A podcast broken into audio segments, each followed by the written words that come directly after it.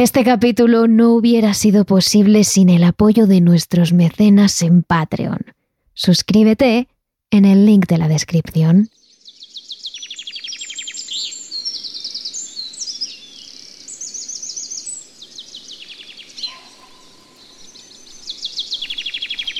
Hoy tratamos uno de los temas que ya sabemos que para vosotros es de vuestros favoritos, las mansiones encantadas.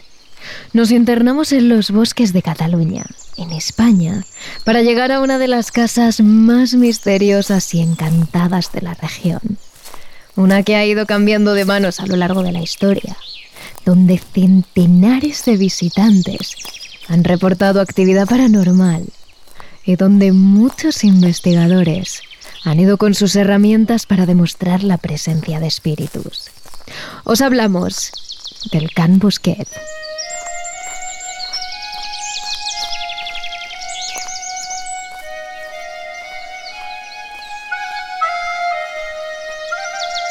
Terrores Nocturnos con Emma Entrena y Silvia Ortiz.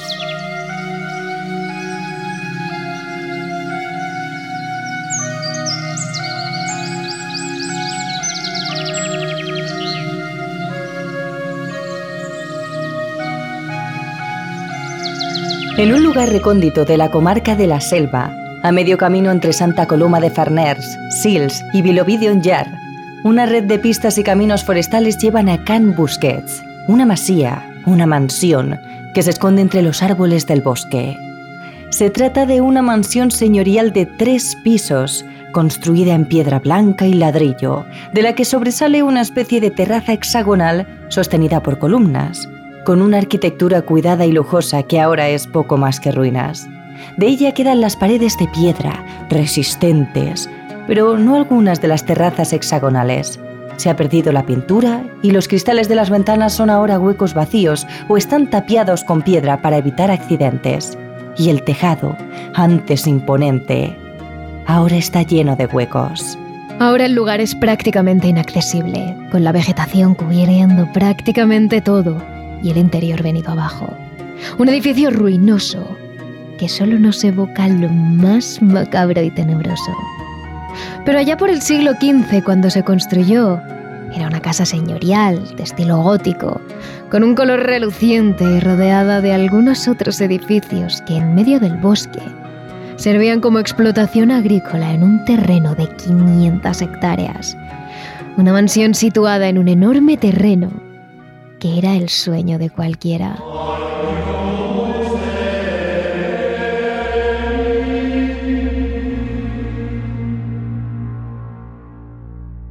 La historia de Can Busquets comienza en el año 1497, cuando la adquiere un monje de una orden religiosa llamada Miquel Sabater.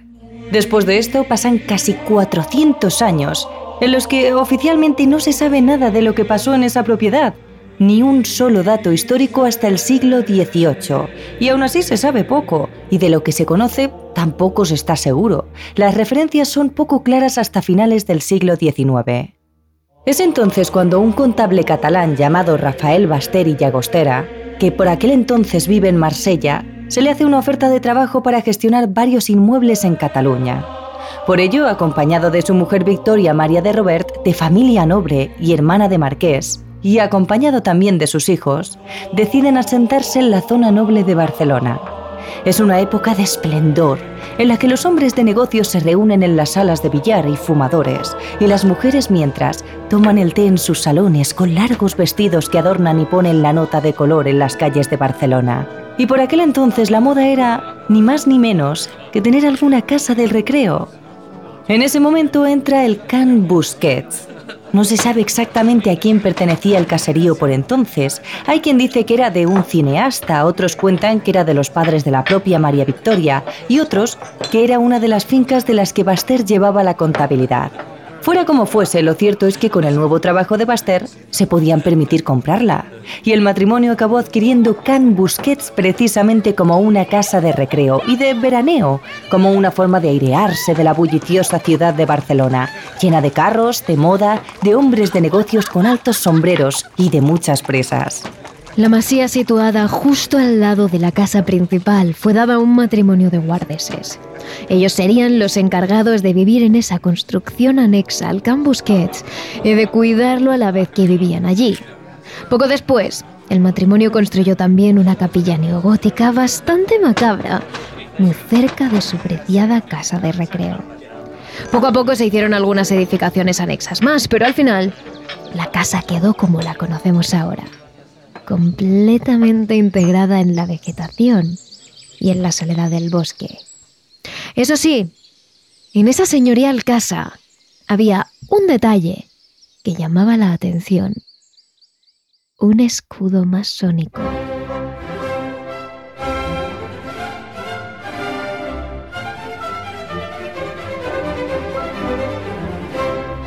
Lo cierto es que Rafael Baster pertenecía a la logia masónica de la época, y era algo que no ocultaba. En cada una de las construcciones que administraba y regentaba lo dejaba patente con un escudo.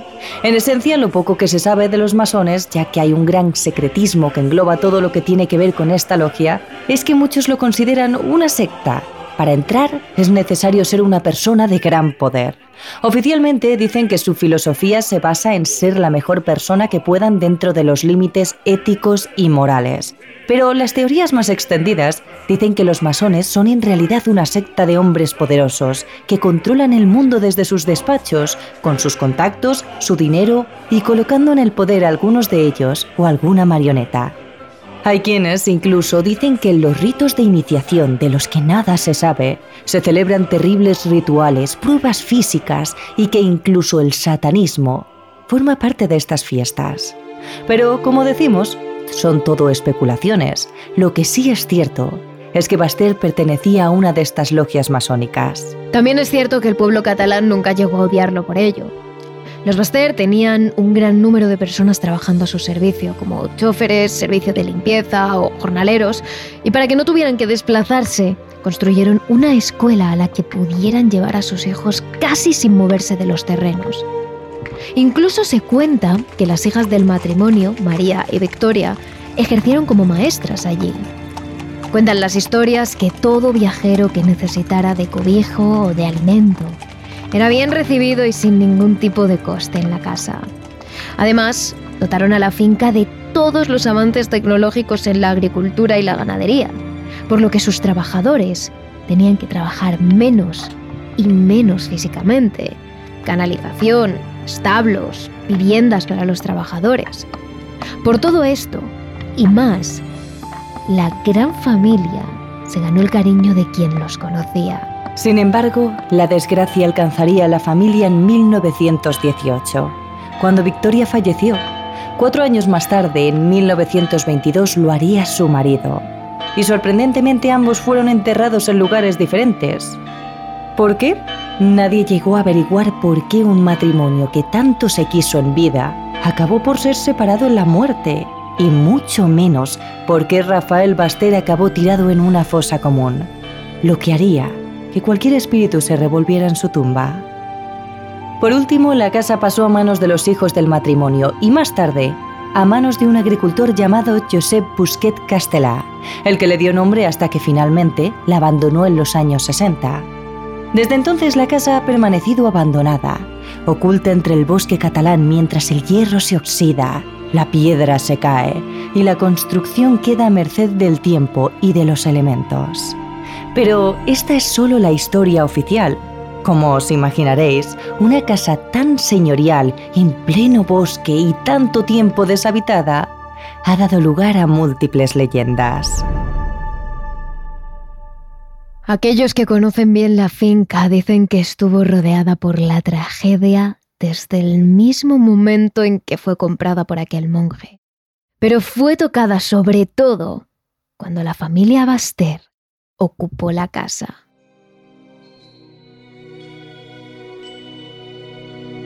Como hemos contado antes, al lado de la finca principal había una pequeña casa que pertenecía a los guardeses. Los guardeses son aquellos que se encargan de cuidar un territorio mientras está vacío.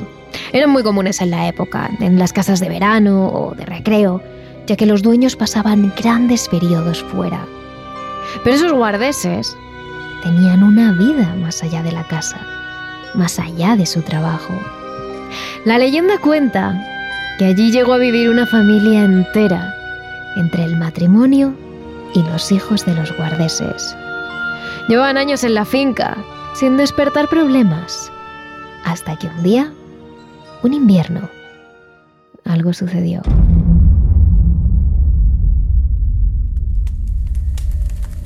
Era plena noche, invierno. La luz mortecina de la luna era lo único que brillaba fuera.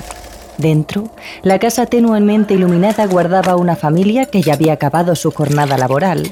Una madre que tejía, un padre que bebía en la mesa de la cocina y unos hijos ya mayores sentados en los sofás, leyendo entretenidos en sus quehaceres. Entonces, los golpes se oyeron fuera, en medio del bosque. La familia se asustó, pero por un momento pensó que serían solo los árboles, el viento entre las ramas, porque allí no solía pasar nadie. Era cierto que en verano la finca bullía de vida, pero en invierno, tranquilidad, estaban solos. O eso pensaban. Hasta que una figura negra emergió de la puerta principal de la casa, derribándola de una patada. Era indudablemente la figura de un hombre, bien vestido y con una boina de payés sobre su cabeza. Pero no llegaron a distinguir mucho más. El viento que golpeaba fuera apagó las luces del interior. Ante ellos, solo una figura de intensa negrura que les apuntaba con un arma. El padre cayó primero, con un disparo. Luego lo hicieron la madre y los hijos. Hasta que finalmente, en la casa solo quedó un reguero de cadáveres y una figura negra que abandonó la casa sin mediar más palabra. Algunas versiones dicen incluso que el asesino acabó matando a todos los animales domésticos y de granja de la casa, hasta que en ella no quedó ni una sola forma de vida. El motivo, nadie sabe mucho. Hay fuentes que apuntan a una disputa familiar, otras que dicen que el padre era un jugador con deudas que debía mucho dinero a los prestamistas. Y algunos otros que la hija se había relacionado con quien no debía. El caso es que al final acabaron cayendo, uno detrás de otro, dejando en la casa una enorme cantidad de energías vengativas y quizás cantidad de espíritus sin descanso. Pero sin duda el elemento que más leyendas ha despertado ha sido la gran chimenea del salón de Can Busquets. Una estancia espectacular, con el suelo pulido, las vidrieras de colores y los mejores candiles de la época. La chimenea concretamente tiene una repisa, un gran fuego, y está decorada con un escudo y dos pequeñas esculturas. Dicen que en la época de los Baster, los ritos de iniciación de la logia masónica catalana se realizaban precisamente en la mansión Busquets, y esa estancia normalmente apacible, llena de luz, de calor y de las típicas escenas hogareñas, se tornaba oscura y misteriosa. Entonces, el cabeza del clan de los Baster se enfundaba en su túnica negra y por allí iban desfilando de uno en uno los más importantes del panorama catalán para realizar sus ritos de iniciación y sus maldades. La casa se convertiría entonces en una horrible sala de tortura con los árboles elevándose como agujas en el bosque y todos los miembros en círculo, iluminados únicamente por la luz de la chimenea, esperando su diversión. Entonces cogían a jóvenes pobres de la zona, por los que nadie iba a preguntar, y los metían en esos ritos con la promesa de dinero. Pero cuando ya estaban irremediablemente dentro de la casa, ponían al joven delante de la chimenea y él no sabía que esos serían sus últimos momentos. Entonces el líder de la secta cogía un cuchillo ritual y lo clavaba directamente sobre el corazón de la víctima, dejándola desangrarse sobre los adoquines del salón. Dicen que fueron muchos los jóvenes que murieron así ante esa chimenea sin posibilidad de escapar debido a todo el sufrimiento que se causó frente a esa chimenea.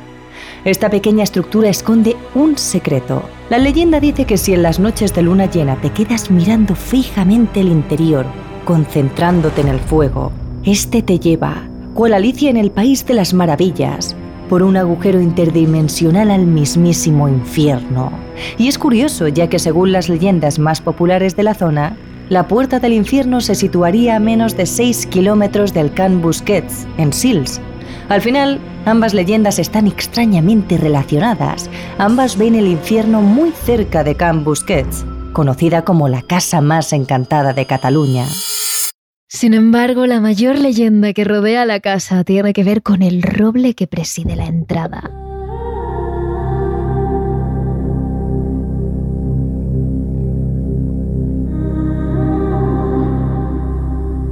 Cerca del Busquet hubo una historia de amor más grande que cualquier otra que pudiéramos contar. Una joven de la alta sociedad catalana, una mujer educada, culta, que tocaba varios instrumentos y que deleitaba a sus padres en los salones de baile con su canto y su música. Era una joven bella, de cuerpo delgado, con una cara angelical y un cabello largo y sedoso. Siempre iba a la última moda, con sus vestidos largos y unos preciosos guantes de encaje cubriendo sus manos. Sin embargo, la joven tenía un secreto. Cuando podía despistar a sus padres, se escapaba a los barrios más bajos de la zona para ver a su amado, a un chico bueno y amable, pero de clase baja, con el que su familia jamás le dejaría estar. Durante unos meses los jóvenes llevaron su amor en secreto, viéndose las noches más oscuras o bien temprano, cuando el alba aún no había despuntado, hasta que un fatídico día, los padres de la chica le comunicaron la trágica noticia. Debía casarse con un hombre, un rico señor mayor, que aseguraría su estatus, su posición y su economía. El mismo día en el que le comunicaron la noticia, sabiendo que no tenía más opción, la joven tomó una decisión. Esa noche, con uno de sus vestidos blancos de lino, uno de los más cómodos, salió de la casa señorial y se internó en pleno bosque. Corrió, corrió y corrió entre los árboles, con la luna de testigo y un farol como única iluminación. Tras una carrera desesperada que la dejó sudorosa y acalorada, llegó finalmente a su destino, Can Busquet, vacío en ese momento. La joven conocía los terrenos y también el roble que coronaba la entrada de la casa. Allí colgó una gruesa cuerda, se descalzó, se subió a un pequeño bordillo y puso la cuerda anudada tras su cuello. Sin mediar ni una palabra más, con la cara llena de lágrimas y la mente perdida en su amante. La joven saltó del bordillo y dejó que todo su peso colgara de la cuerda. Así, sin más, se ahorcó allí mismo, dejando que su cuerpo se balanceara en medio de la noche, en el roble de Cambusquet.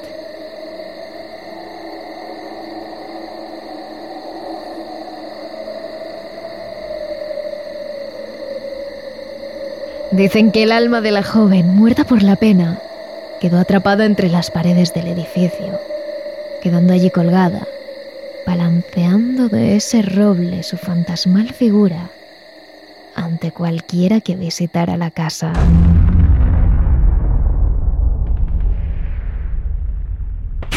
Hay algunas leyendas de épocas más recientes, como que durante la Guerra Civil, la masía se convirtió en un hospital de campaña para los soldados del frente, o que, después de eso, se convirtió en un orfanato para los niños que se habían quedado sin familia durante la guerra. Sin embargo, Ninguna de estas utilidades aparecen en los archivos y durante esta época sabemos que estaba precisamente ocupada por el señor Busquets, por lo que es posible que ambas leyendas sean solo eso, leyendas. Lo que está claro es que Can Busquets ha sido una finca llena de intrigas, leyendas, sectas, muertes y dolor. Y todo eso se refleja en la energía de la casa y en los miles de espíritus que la pueblan. Y cualquiera que se acerque puede comprobarlo.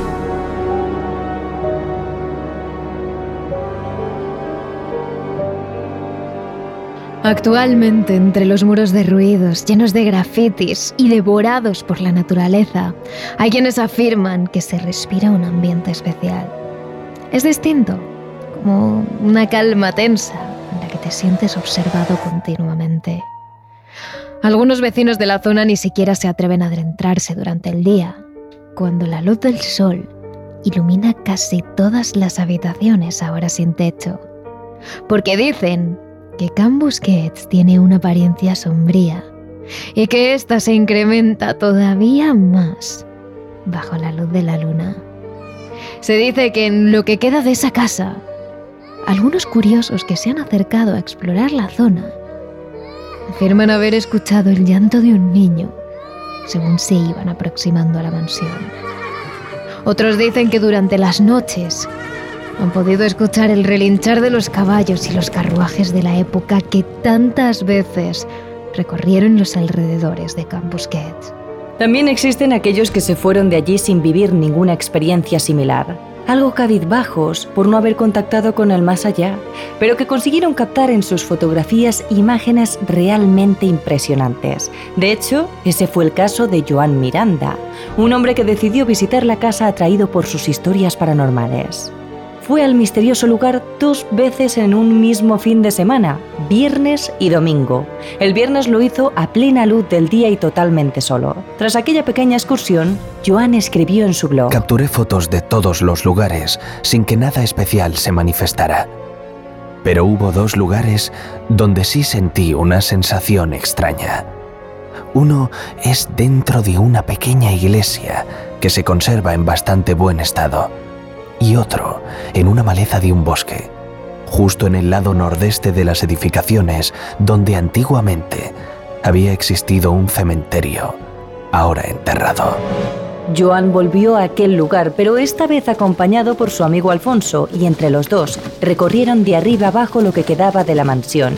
Investigaron, hicieron fotografías, incluso pruebas con su detector de campo electromagnético. Se pasaron allí horas Joan se dio cuenta de que, tan solo dos días después de su expedición a la casa de Can Busquets por primera vez, habían cambiado ciertas cosas en el lugar. Nos llamó la atención un detalle que no había observado en mi primera visita, lo que me hace pensar que se desarrolló en el transcurso de estos dos días, viernes o sábado. Observamos restos de lo que parecía ser un ritual y con lo que he investigado sobre estos temas, pienso que eran un ritual de vudú gracias a los restos que allí encontramos. Sin embargo, más allá de esos extraños objetos esparcidos por el suelo, Joan ni Alfonso encontraron nada más. Albos decidieron sentarse en uno de los muros de la casa, totalmente a oscuras, donde cenaron mientras contemplaban las estrellas. Tan solo escucharon el sonido de las hojas y de algún búho cercano. Ni un llanto de niño, ni un relinchar de caballos. Nada de lo que se contaba de la casa. Pocas horas después ambos se fueron con el carrete lleno de fotografías, pero ninguna experiencia paranormal que llevarse consigo. No fue hasta semanas más tarde cuando Joan finalmente decidió observar las fotos que hizo en Camp Busquets. Lo que encontró en la galería de su cámara le dejó completamente helado.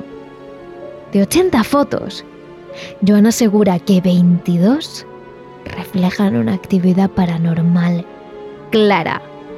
Una de ellas, que describe detalladamente en su blog, es quizás la que más le impactó de todas. La foto a simple vista parece normal, aunque se distingue una forma de color de fuego y un punto pequeño lejano casi imperceptible.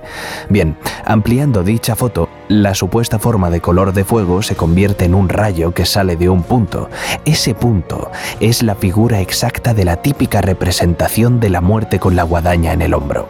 Se distingue la calavera e incluso un tono de los ojos sobre el negro de la foto y en un tono más oscuro todavía el contorno de la túnica que le llega hasta los pies. Imágenes que, como dice, no tendrá problema en enseñar a aquellos curiosos que tengáis ganas de ver esa extraña imagen que captó en el antiguo cementerio de Can Busquets.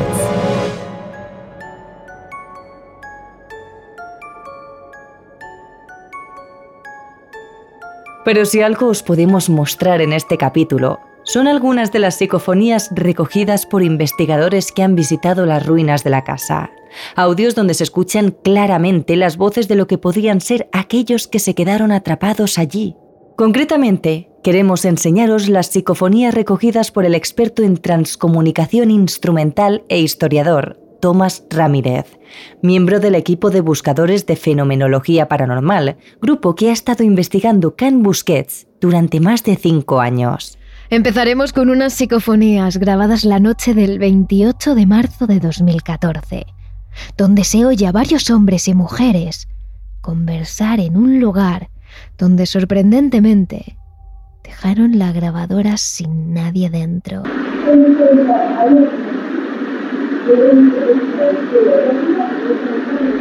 En esta psicofonía parecen escucharse varias mujeres, en concreto quizás dos. La primera de ellas dice, quieren entrar adentro. Y la otra responde, quieren cosas. Y una tercera voz dice, están dentro.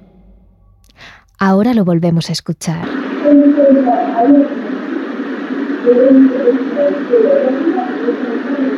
En la siguiente psicofonía se oye la voz de un hombre. Este dice, estate por él, por favor, corre. Y una mujer responde, está con nosotros.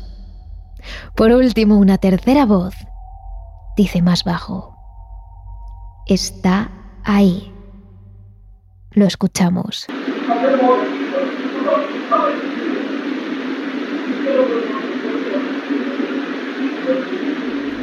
En especial la primera frase del hombre que se escucha con claridad, aquella que dice, Estate por él, por favor, corre. La siguiente psicofonía es quizás de las más nítidas. En ella suena la voz de una mujer que parece decir, Corre, ¿lo ves bien? Los audios donde suenan las psicofonías completas captadas por Tomás Ramírez y su grupo de investigación las podéis escuchar vosotros mismos en su canal de YouTube llamado TCI Una puerta a otra realidad. Pero no solo Tomás Ramírez ha conseguido captar estas voces del más allá. Hay otros usuarios que también lo han conseguido. Uno de ellos captó otra de las psicofonías más claras. En el momento en el que uno de los investigadores pregunta ¿Estás por aquí?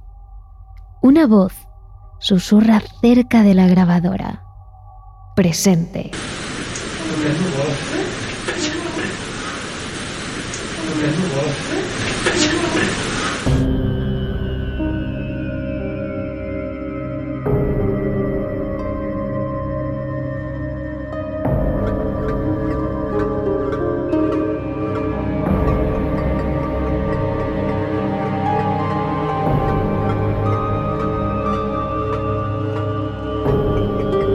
Can Busquets es una casa llena de historia, de leyendas y de mucho misterio, que a día de hoy continúa ganándose el apodo de la casa más encantada de Cataluña. Pero si os habéis quedado con ganas de más, en nuestro capítulo de Patreon nos hablamos del increíble caso del fantasma de Grembrir, un asesinato resuelto gracias al testimonio de un espíritu. Y no te olvides de seguirnos a través de nuestras redes sociales. Somos arroba terroresn en Twitter y arroba terroresnocturnos barra baja TRN en Instagram y TikTok. Y Terrores Nocturnos en nuestro canal de YouTube. Terrores Nocturnos, realizado por David Fernández Marcos.